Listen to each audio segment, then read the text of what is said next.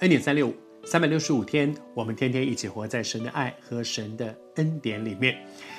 接下来呢，我们讲说耶稣讲的第二个比喻。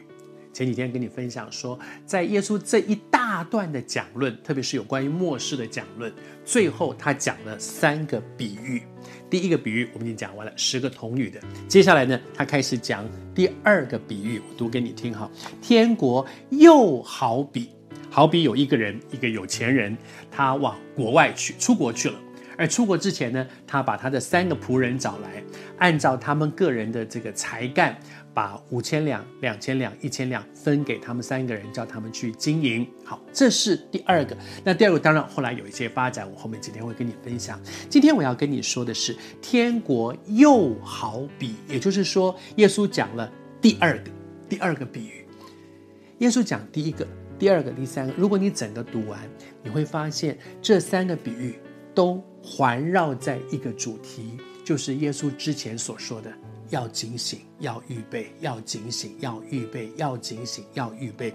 为什么说了一个，又说第二个？说了第二个，又说第三个？前面已经把这个要警醒、要预备讲得很清楚了，后面再用一个比喻再讲，再用两个比喻再讲，再用三个比喻再讲。为什么一再的提醒？因为太重要。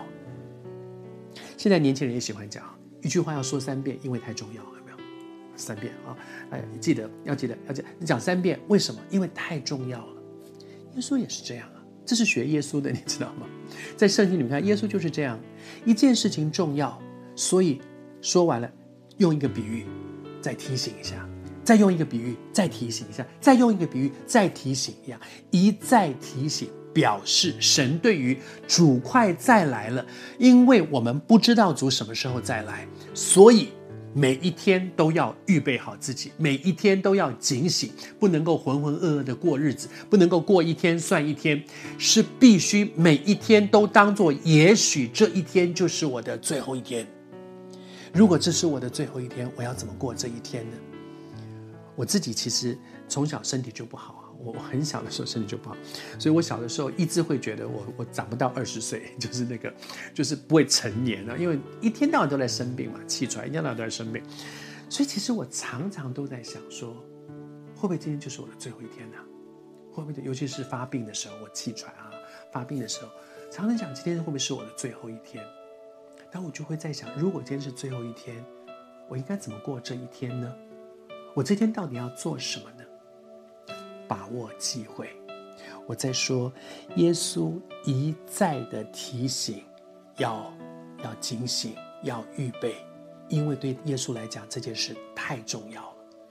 没有人知道主什么时候再来，没有人知道，可能是还有两千年，也可能还有二十年，也可能就是明天，或者是今天晚上，没有人知道，没有人知道。